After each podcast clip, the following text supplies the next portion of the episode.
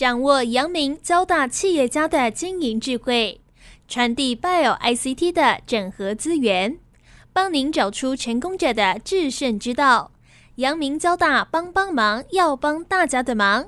欢迎收听由林宏文所主持的阳明交大帮帮忙。各位听众朋友，大家好，欢迎收听环宇电台阳明交大帮帮忙节目，我是主持人林宏文。有关疫情哦，我想现在大家应该都觉得远离了，然后这个应该也没什么事情哈，可以去关注了哈。不过很高兴呢，我们今天要为听众朋友邀请到是卫福部机关署的署长庄仁祥庄学长哈，来跟我们分享。那我想，庄署长当然是阳明大学的医学系哦，第十一届毕业哈，也算是在领域里面哈是很有专业，而且累积了很多年的经验。那他在今年二月接下这个机关署的署长这样的职务哈。那在抗疫期间哦，在我们过去从二零一九年的下半年哦，一直到二零二二年的疫情的这个过程里面哦，我想我们庄署长也是参与很多哈国内抗疫的这个过程了哦。所以今天我们其实想邀请庄署长哦来跟我们分享哦，就是整个疫情过程期间他的参与哦。那当然很重要，就是说我们除了展望过去，我们要眺望未来哈，我们要把过去的一些经验哈，作为我们以后面对类似的事情哈，我们可能还是有很多的这个经验可以累积下来。然后，所以我们先邀请庄仁祥庄署长跟听众朋友打一个招呼。侯学长好，还有我们的阳明交大帮帮忙的听众，大家好，是欢迎庄署长哈。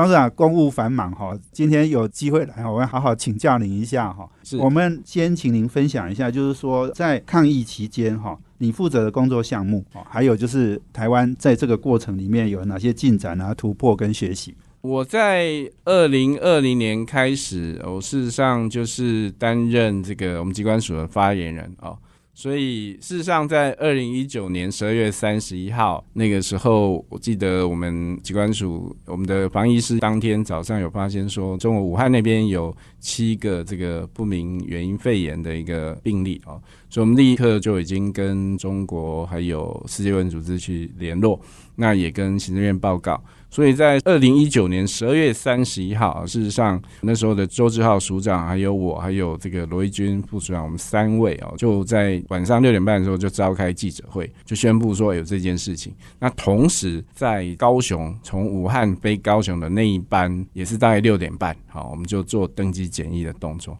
所以等于是说，我们应该是全世界第一个。针对这个疫情，在二零一九年十月三十号当天就检疫的动作的一个国家，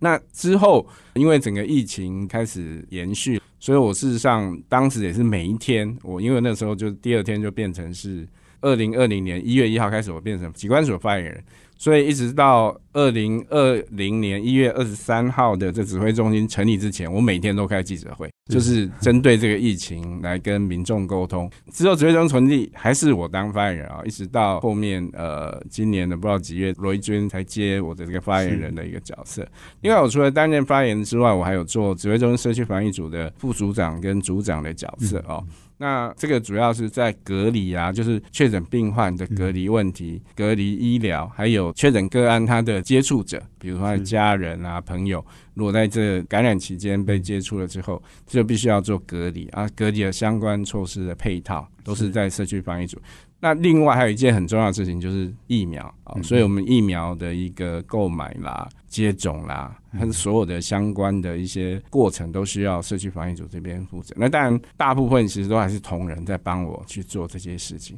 那我们这边大概就说负责督导所有的这个项目的进行。所以在这个过程当中，事实上等于是说我们在 SARS 过去准备了十七年。我们也不知道后来会变成一个全球性的一个这么大的一个疫情啊，所以这个等于是说，在我们过去准备的过程中，我们在组织架构啦、人才的培育啦，还有法规的这方面，事实上都有做到说，侦测到之后就做及时应。另外也很早，我们就一月二十三号就成立了指挥中心。那这个部分都是整个如何把 SARS 学习过来及时的应变的一些过程当中，跨部会的一个合作，都把它发挥了。嗯嗯嗯，好，我想哦，过去这段时间哈，其实刚刚在听署长在谈这个哈，哎，觉得感觉好像有一点历史了呢哈，这个有一点有一点时间，好像因为现在大家哈已经都解封了，大家也都开始恢复正常哈，好像感觉那一段过程好像好几年前的事哦。不过其实它就是近在眼前哈，是，所以我们刚经历完这件事，我觉得还是我们很值得来讨论一下哦。那我记得去年十二月。呃，我去参加，也是我们张宏仁学长哈，跟那个林宪明学长他们办的一个哈，去年十二月哈，台湾防疫政策的检讨跟醒思啦哦。那其实会中，我觉得有一个很重要的一个。结论吧，哈，他们就觉得说，诶，台湾其实防疫的整个结果，哦，其实是不错的，哦。但是如果仔细再去看那个三个阶段，哈，我们的第一个阶段把那个病毒阻绝在外这件事情做的是相当好了，哦。那第二个阶段呢，疫苗，哈，疫苗的准备好像有一点晚了。那当然疫苗很复杂，然后也许等一下请我们庄署长来分享。那第三个阶段是说隔离跟清零的政策，我们一直比较坚持嘛，哈。所以就是说在解封。的速度是慢了一些，哈。那我想这个是当时整个那个检讨会大家的主调感觉是这样，哈。那我想请教我们庄署长，哈，就是说针对这三个阶段的一个防疫的措施，哈，大概我们卫福部应该有很整体的一个检讨，或或是把整个过去的那个做一些经验的一些整理。你要不要来跟我们分享一下？就是说，你们针对这三个看法，你们的想法是什么？应该是说，在过去二零二零年开始的这个三年 COVID-19 的抗疫的过程当中，大部分都分成三个阶段。那第一个阶段大概就是清零围堵这个疫情了，哈。那这个部分，我想大家都知道，我们刚刚有说过，就是我们一开始就对于这个检疫哦，就是由于台湾是个海岛啦，那可能大家会说我们会比较好操作一点，但是在警觉性还是一样，事实上我们有都比别人比较早警觉到，所以在这个整个检疫的过程当中，我们都做的比较果决一点哈。那这个大概说很早的国家都有做这样检疫的措施哈。那在第二阶段的部分，主要是因为大概就还是在维持围堵跟清零，但是开始要针对这个疫苗啊，疫苗的这个部分啊，就是如何加强国民的免疫啊，就是要等待后面第三阶段就是减灾的那一那讲。那我说明一下第二阶段这个疫苗的部分。那疫苗的获得，事实上在二零二零年的七八月的时候，我们事实上就已经跟 COVAX。还有这个 A Z 跟 B N T 这相关的厂商，我们实际上都有联系过哈。那所以在针对这些部分，我们一直都在想办法就要签合约。所以 COVAX 跟 A Z 很早就谈下来了。B N T 的部分也是在二零二零年十二月。底的时候也快谈下来，只是说到后来到二零二一年一月份的时候，我已经谈到要写新闻稿了，但是对于我们的新闻稿上面的国民或是忘了是什么地方，就是有意见，就我们再回过去，他们就都已读不回了哦。所以等于是说，在二零二一年一月部分，我们事实上 B N T 的部分也谈快好，但是怎么说呢？在三月的时候，我们开始呃才开始有第一批的疫苗到货。主要是因为 A D 跟 COVAX，A D 的部分主要亚洲各国都是从泰国厂那边出货哦。那泰国厂它也是比较后面才开始可以有生产疫苗。那另外就是 COVAX 的部分也是一样，我们因为不是联合国，所以它也不能直接出货给我们。那这个部分就变成说，我们还需要再跟各个疫苗厂来谈，所以这当然就是时间上会有一些落差。是好。我们休息一下呢，等下再回来。我们请庄署长继续来跟我们分享这个疫苗哈。疫苗真的是有一点复杂了哈。这个包括我们不是在联合国的组织单位里面哈。那我们国家又小哈，可能国际上的这些疫苗大厂哦，也是看台湾。可能觉得是小地方，然后 不会太重视哦，等等。那当然还有蓝绿台湾朝野的争执哈，这个部分我们休息完了，等下再回来。欢迎回到华语电台阳明交大帮帮忙节目，我是主持人倪宏文。我们这节目在每周三晚上七点到八点播出。我们在 Pocket 上面呢也有这个阳明交大帮帮忙的节目哦，可以 download 下来分享。那我们今天邀请贵宾是卫福部疾管署署长庄仁祥。那我们谈的题目呢是台湾在 COVID nineteen 哦。我们整个抗疫的成果以及检讨了哦。那刚刚庄署长你讲到这个疫苗哦，我想疫苗真的很复杂了，你要不要再稍微再解释一下？我们一般人觉得稍微晚了一点，但是实际上我们应该也在这个过程里面做了非常多的事，对不对？是我刚刚在回顾一下，就是说我们事实上有打了最早是 A D 的疫苗哦。那 A D A 疫苗我们其实一开始 COVAX 那边就定了哦，很早就签约了。那除此之外，我们也去跟 A D 厂商直接去下定啊。但是因为 A D 他们的合约上说就是要泰国厂那边提供，那泰国厂就是一直到很晚的时候，他们才开始可以生产出这个疫苗，可以供亚洲各国哦。所以你可以看到亚洲各国很多国家都是比较晚可以拿到的。那再加上他们其实有 COVAX 直接给。那我们又遇到我刚刚说的 c o b a 事实上也是因为它也是要 A D 直接送，哦，所以变成 A D 最后还是归咎到说 A D 也只能从泰国厂那边送给我们，或者说 c o b a 是委托 A D 生产的意思吗？是这样？不是，不是，应该是说各国 c o b a 是世界卫生组织跟那一些慈善基金合作的一个，就是要主要帮助比较中低收入的国家哦。所以他们事实上就等于是帮这些国家有先买断了一些这个疫苗。那比如说 A D 哈，他他这直接从 COVAX 调的货就出货。所以事实上，在我们以为我们跟 COVAX 定了之后，那 COVAX 就直接可以把货给我们。如果他有货的话，是。但是他事实上，因为我们不是联合国啊，所以他不愿意直接出货给我们。我们还是要回到原来我们要买 A D 就要跟 A D 联络。所以，我们后来有透过 COVAX 买的 Nova Box 也是一样哦，就是跟 Nova Box 还是要跟 Nova Box 这边请他调货给我们。所以，等于是说，我们如果 COVAX 那边有货，他直接给我们的话，这就缩短了我们可以拿到货的时间。但是，因为又又还是要要跟 A D 拿，所以就变成说，就一直被受限。那再加上我们一开始疫情也不高。所以他就不太愿意给我们，就说整个货物的调度，就说那个疫苗的调度，大家一开始需求都很大。从二零二零年年底的时候，事实上很多大国就开始在打，像英国就开始打了，英美都在打 A D 嘛。那我们事实上就抢不到货，这一段实际上是蛮辛苦的。是，所以后来刚刚有讲 B N T 的部分，也是本来一直到二零二一年一月份之后，这条线又断了，所以我们就立刻再去跟莫德纳那边。就立刻签了合约，所以莫德纳也是后来也排除万难，也开始给我们一些货啊。但是因为我们比较晚去抢货，所以有比较 delay 了一点。是，但是后来事实上也多亏我们在第一个阶段哦，就是二零二零年起，因为很多国家没有口罩啦或一些防疫物资，那我们就大量的送口罩跟防疫物资，所以后来日本、美国啦，还有欧洲几个国家，像捷克啦，啊，他们也都愿意给我们一些这些疫苗。好那这些事实上也帮我们度过我们一开始疫苗比较缺的危机啊。再说明一下国内疫苗的部分，嗯，国内疫苗部分事实上我们也是非常难得，在 COVID-19 后来正式有疫苗 license，就是有药证有 EUA 的一个国家之一，这是非常难得了。那我们当初是在二零二零年在年中的时候开始。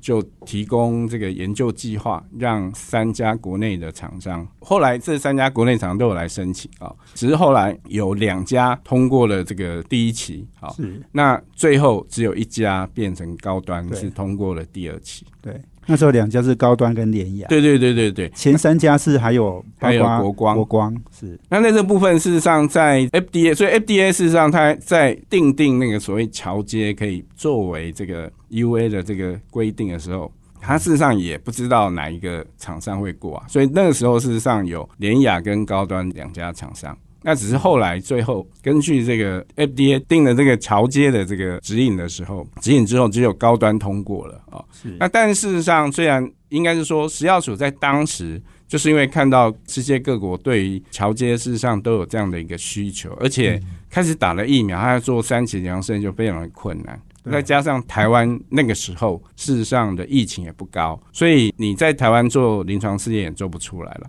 所以他那时候在一开始的时候。就规定二期要做三千人，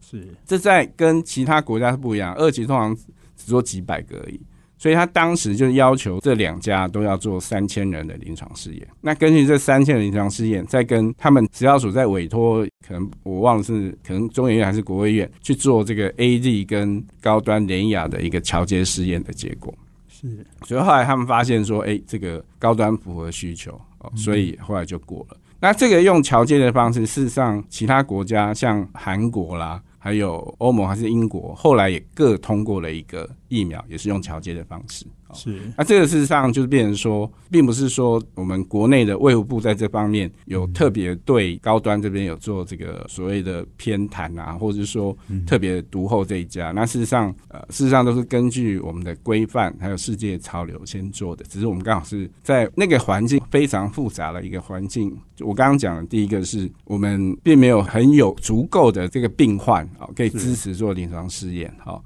那再加上一些后期也没有办法做临床试验的一个呃，因为大家都打了疫苗了啊，你你你要让另外一个不打疫苗的，这实际上很难找到对照组伦理的一个问题啦。所以就是说，呃，就是用桥接的方式。那事实上，高端在其他国家也用三级的桥接做临床试验。所以它等于是说，有些人就打高端，有些人打，比如说 A D，也是一样用桥接的方式去做，因为它也很难去找到说，因为你知道后来的病毒事实上就很容易传染嘛，是是，所以原来那个疫苗株就比较没有那么有效，所以这个部分就变成说，其实很多的后来的所有的临床试验，呃，疫苗的部分也是用桥接的方式在做。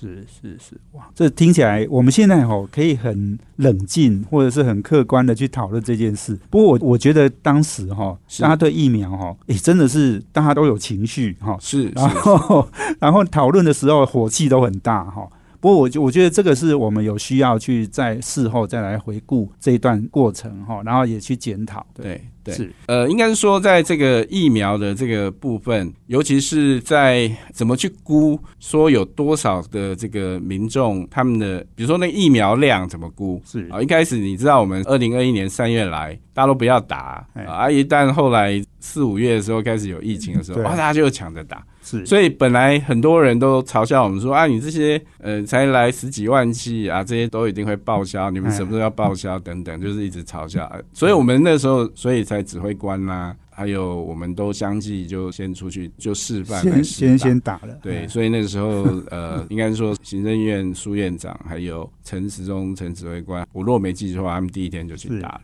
对，那主要就是说告诉大家说，哎，这个疫苗事实上是没有问题的，而且挂波检哈，但是还是很多人。所以后来其实到三月、三四月的时候，都已经开到呃，我们有分十类嘛，都已经开到开到到第第第七类还是第第几类了，就尽量，但还是没有人打啊。这是后来有疫情就开始大量施打。对，我想这个疫苗哈，永远都是这样。我曾经听过一个业界哦。的朋友也讲，他们说哈，疫苗这个绝对不是好生意哦，因为很多时候是这样，就是有需求的时候你没有产品，但是有产品的时候已经没有需求了。对，这个很多时候，所以做疫苗的人哈，其实是觉得那个行业是很难做的一个产业了。那我们休息完呢，等一下再回来哦，请我们呃卫福部机关署署长庄仁祥先生哈，继续来跟我们分享哦。刚刚讲到第三个阶段哈，是隔离跟清理嘛哈，我们好像感觉。解封慢了一点哦，这个我要请庄庄署长跟我们分享。我们休息下，等下回来。欢迎回到华语电台阳明交大帮帮忙节目，我是主持人林宏文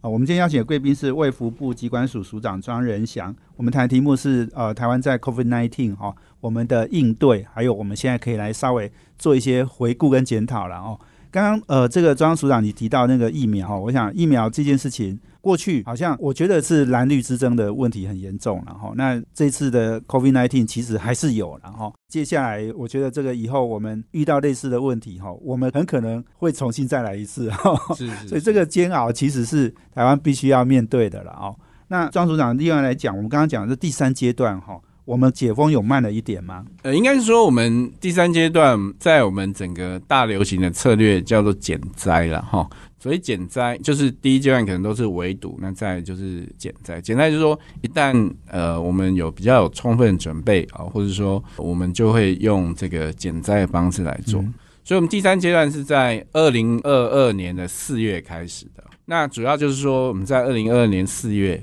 那我们的疫苗接种的量好，还有第二季跟第三季都有一定的一个水准。那再来就是说，我们口服抗病毒药物哈也都有。准备了，可以让这个轻症高风险的民众可以来服用。那这个其实也都有已经到了，就非常成熟。所以那个时候也刚好，COVID-19 这个变异株变到这个欧米孔这一支哈，欧米孔它事实上就变成说它的一个潜伏期就越来越短。然后它的传染力非常强。嗯那如果因为我们有打疫苗、有口服抗病毒，然后它的死亡率会比较低一点。虽然现现在还是都比流感的死亡率高。但是因为有这么多，刚刚讲的，就是我们有准备也有比较充分，再加上这个病毒也变得越来越容易传播，所以我们在二零二二年的四月就决定哦，就是所谓的朝减灾策略。嗯那有人说就是与病毒共存，类似这样的一个方式哈。那在这个部分可以看到说，我们是都有比其他国家比较晚开始啊。不过通常亚洲国家也都大概都跟我们差不多啦，哦，像澳洲、纽西兰也都是嗯类似这样子。那再来就是说，刚刚有说过，我们在解封的部分会比较晚，那应该是说。你可以看到，呃，世界卫生组织也是在五月一号，它才解除这个呃所谓公共卫生紧急的一个事件的这个部分。那呃，日本、韩国等国还有美国啊、他们也都是在这个时候啦。那至于说我们相关的从这个确定病例的一个病例定义改变，是从三月二十号开始啊。是所以我们三月二十号之后，就是所有的轻症就不用再隔离了。好，那这个部分就就落实到自主健康管理。好，另外我们也一直都在看我们周遭的这个日本、韩国、新加坡他们一些相关的检疫啦，还有这个隔离的措施。我们应该是说，在亚洲里面都不会是最后的啦，嘿，只是说以我们的是希望说比较稳健的方式来做开放的措施，所以在边境的这个开放，我们事实上呃都是逐州逐州在检讨，那都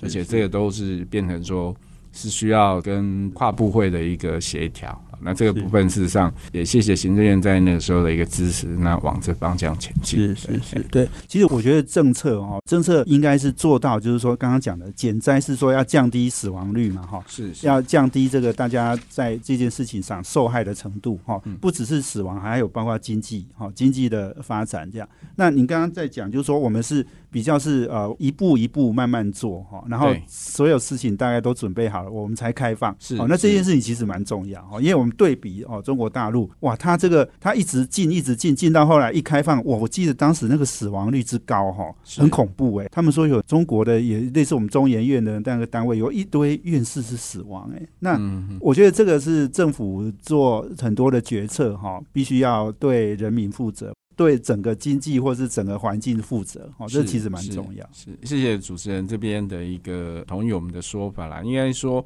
我们在做这个政策，不太可能是说一下子就把说开放就立刻把所有的都开放，那这个会让整个他所谓的减灾是希望说降低对医疗的冲突。那您刚刚讲的那中国，它做法就一下就开放，它那其实是造成整个医疗的一个负荷。量能的一个呃负荷，那个都已经都已经呃没有办法，所以你可以看到，嗯，他们当初是有这样的一个不好的事件发生哦，所以在这个方面，当然是说我们在过程当中，当然还是有一些可以在检讨精进的部分。那这个部分应该是说，大家没很难去料想到说，COVID-19 它竟然是一个呃造成全世界这么一个全面性的啊、嗯对我们的医疗跟公共卫生的一个大检验了。嗯我想这个都是一个相当好，对于我们未来呃怎么去精进我们的公共卫生医疗的一个策略的部分。对，所以如果让你做一个简单的结论啊，哈，就是说我们经历了这个 COVID-19 这个两年多三年的这样的一个考验哈，你觉得我们累积的或是学到的什么经验，是可以作为我们未来面对类似的事情的一些准备或者是学习这样？其实我们这次从二零零三年 SARS 之后，我们政府就一直在针对 SARS 的经验来做准备了哈。等于是在这七年当中，透过这个传染病的防治法的一个修法。然后在疾病防治的一个人才的培育哦，所以我们有去招揽防疫医师进来哈、还有教育人员任用啊，像我会到机关署，我是用教育人员任用的，因为我没有任用的资格，应该说我我没有高考那些资格啦，哦所以我是是用教育人员任用，所以我那时候是副教授，在阳明大学的的副教授，直接到机关署来服务哦。所以事实上，就是因为我们有这些特别针对人才的一个嗯部分来加于这个延揽。那另外在呃国际合作啦，还有我们的传染病防治法的修法，都是针对这些来做准备。那尤其是在我们的传染病防疫网络的这个部分的准备哈，那这个部分都是我们过去在这个十七年当中所去做的。所以等于说，在 COVID-19 来之后，那政府就是用审慎以对、呃迅速应变跟超前部署的方式来进行啊。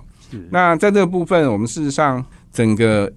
最重要是这个我们的全国的医疗的团队啦，尤其是说他从一开始要分仓分流啦，啊，还有要面对第一线民众哦的一个医疗照护。那事实上检验呐，还有这个治疗。诊断等等，那这事实上都扮演非常重要的一个角色哈。那这段时间事实上台湾能够度过，那第一线的医疗人员必须要加以感谢。那另外全国国民也是一样啊，就是事实上我们国民非常的配合，尤其是在其他国家说，哎，你们有这个检疫的这些政策，虽然有重罚啦，哈，就是说会有罚十万到一百万，但是违规人真的不多。对呀，所以等于是说。我记得我那时候出国回来都关两个礼拜。对对对对，那就说少数的人他们呃遵守这个呃我们的防疫的法规，那换取多数人的一个我们在前两年的一个比较大的一个自由。是是是，对，所以我们民众的素质也是很值得肯定。是是，我在想哈，这也许等一下有一点点时间。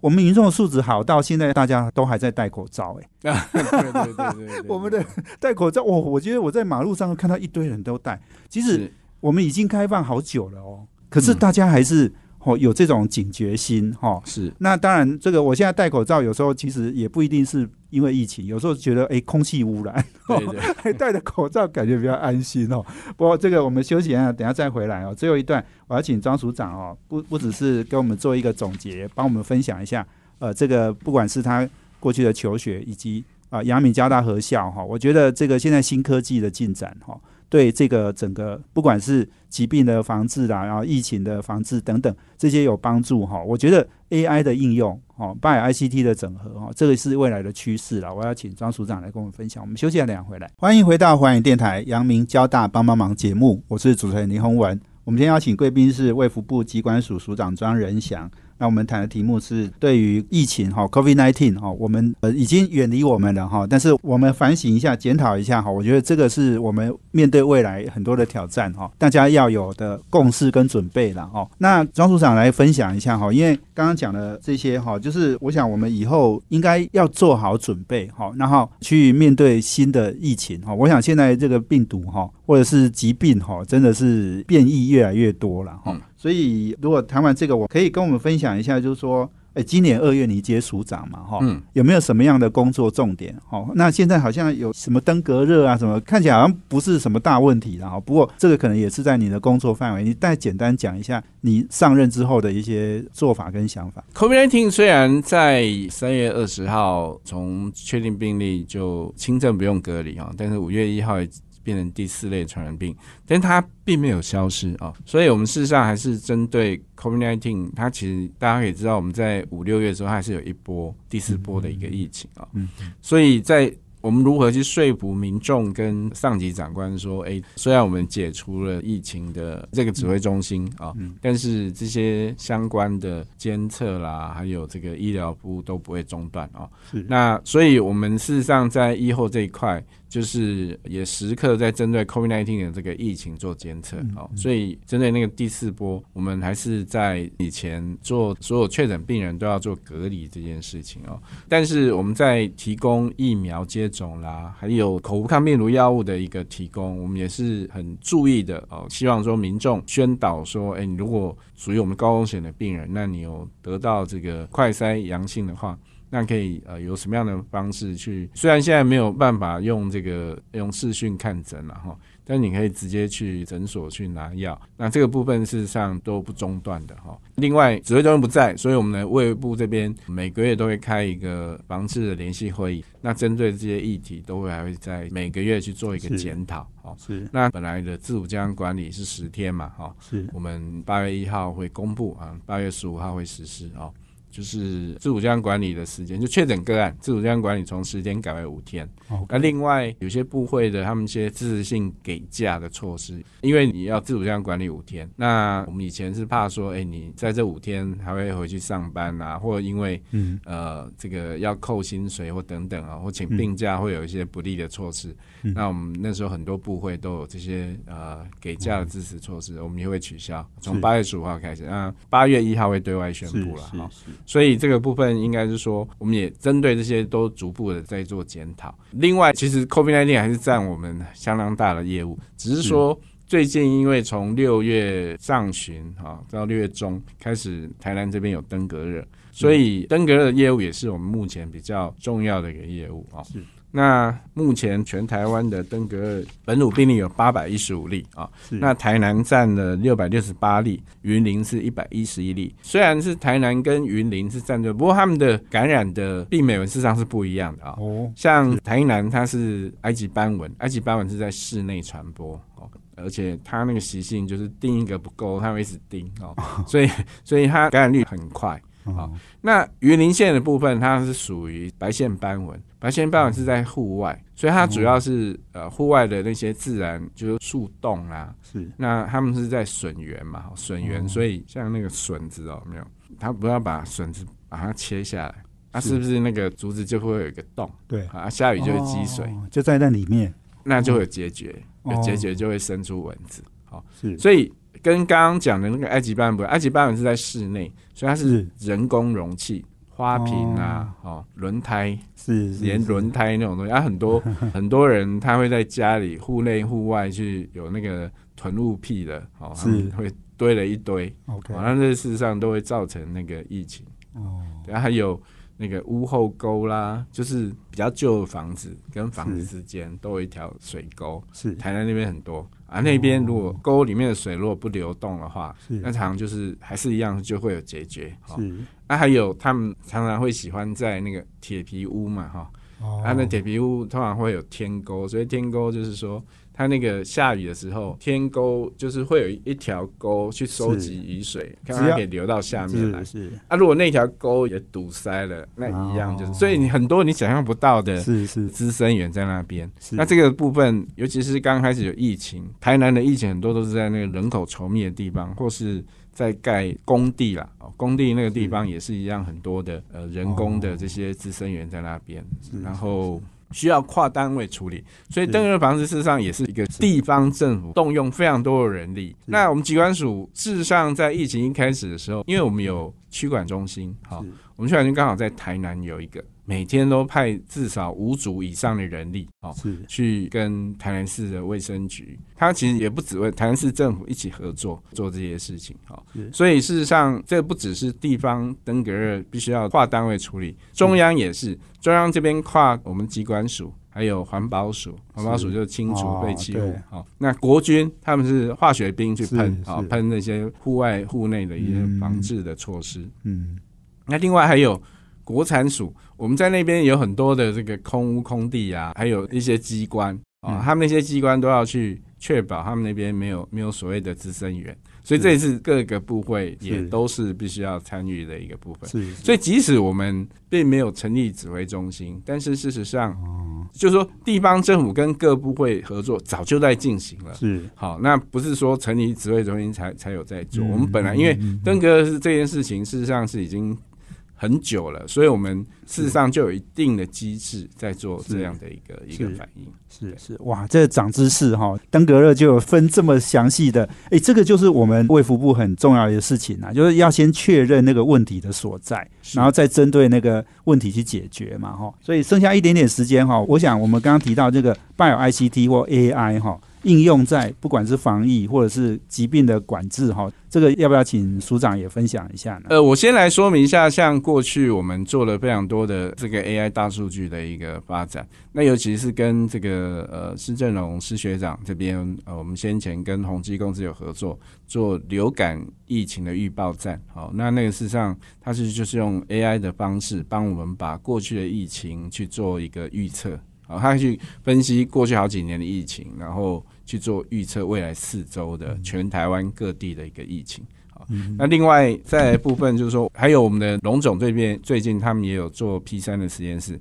那 P 三实验室事实上对于我们一些高防护的实验室，我们非常需要互相的合作。那同时也会培养阳明交大跟龙总这边的一些研究的人才。好，那这个部分对于我们国家的这个生物安全是非常有帮助。那最后我是希望说，阳明交大不知道有没有学长或者学者可以帮忙，就是说像我们刚刚说的那登革热哦。如果有一种叫做扩增实境的方式哦，你戴了一个眼镜就可以告诉你说，哎，这边哪个地方是所谓滋生源，哦，这就会非常好用。对对对，另外好像我记得我们那时候每次在开那个疫情防治的记者会啊等等啊，哎，都还有那个字幕嘛，哈，对。对，呃，这个部分我要感谢呃，阳明交大的陈信宏陈教授哦，他由于有他们帮忙哦，所以在呃指挥中心直播的时候，他们帮我们发展了一个及时的字幕。那这个部分事实上也多亏他们帮忙，所以我们在很快的这个。几乎就是没有那个了哈，就是在直播的时候就会有字幕出来。那直播结束之后，三十分钟之内就有一个正确版的出来。这个都是一个非常重要对民众沟通的一部分。对对对，我想这个科技哈可以解决很多事然后。我们现在阳明交大合校之后哈，就是